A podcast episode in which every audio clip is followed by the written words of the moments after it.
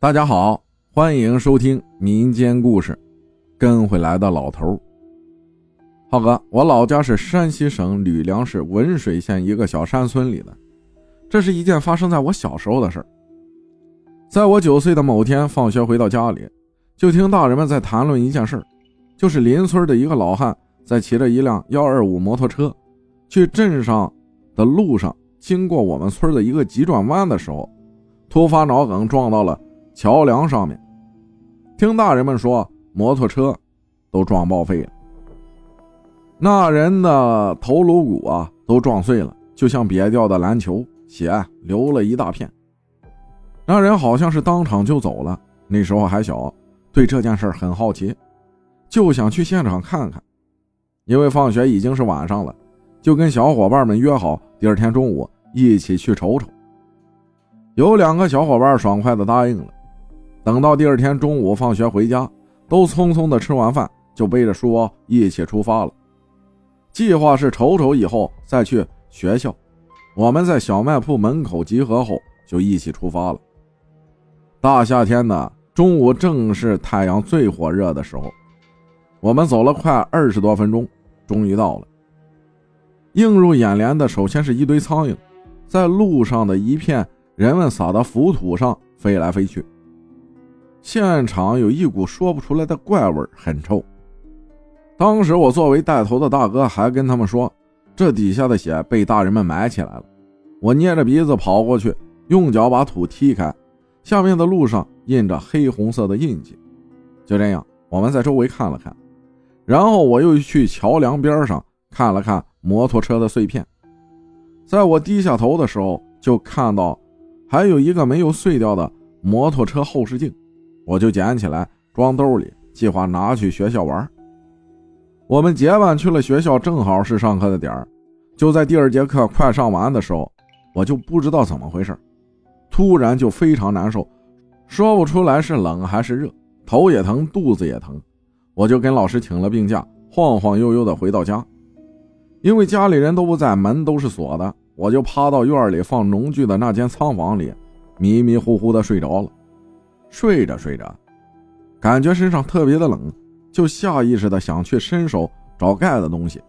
当时已经忘了在仓房里睡着了。就在我要伸手的时候，我发现全身都动不了，就像浩哥故事里讲的那样。当我睁开眼睛的时候，发现外面已经天黑了，想动又动不了。这时感觉有个人过来了，我还以为是我奶奶下地干活回来了。就想叫奶奶过来，可是发现自己连声音都发不出来。这时，那个人也慢悠悠地走过来，我看见他居然不是我的奶奶，是一个脑袋圆溜溜的，脑门中间好像还有个瘪下去的坑。他的脸白刷刷的，一步一步地走着，我当时都吓傻了。他一直瞅着我，也不说话，我感觉我自己哭了，小便也失禁了。就在这时，大门外面。我奶奶他们回来了。我爸去仓房放锄头的时候，看见我躺在地下。奇怪的是，我爸一进仓房，我突然就能动了。我哇的一声哭了出来，把我爸吓了一跳。我立马站起来抱住我爸，跟他说了刚才发生的事我爸压根儿不相信，还以为我中暑了，拉着我回去，让我喝了点藿香正气水可我还是害怕。所以晚上吃完饭就跟奶奶睡了。到了晚上十二点多了，突然就高烧了。我奶奶呢还是比较懂这些的，问了下我具体的情况。讲完之后，我奶奶拿了那种上宽下窄的酒杯，装了满满一杯的黄小米，用一块以前的那种薄的手绢盖在上面之后，把下面攥紧反过来，就像个铃铛一样，让我趴在一边，在我背上转圈一边嘴里好像还说着些什么，当时我头疼的厉害，转了有十多分钟吧。我奶奶说好了，把那个酒杯反过来，把手绢拿掉之后，里面的小米居然只剩下了一半。我奶奶跟我说，那个人去了下边，还没钱花，你拿了他的后视镜，他就跟着你回来要点钱，然后把我爸叫起来，去了村东头十字路口烧了点纸，到了第二天。我果真就好了，跟没事人一样。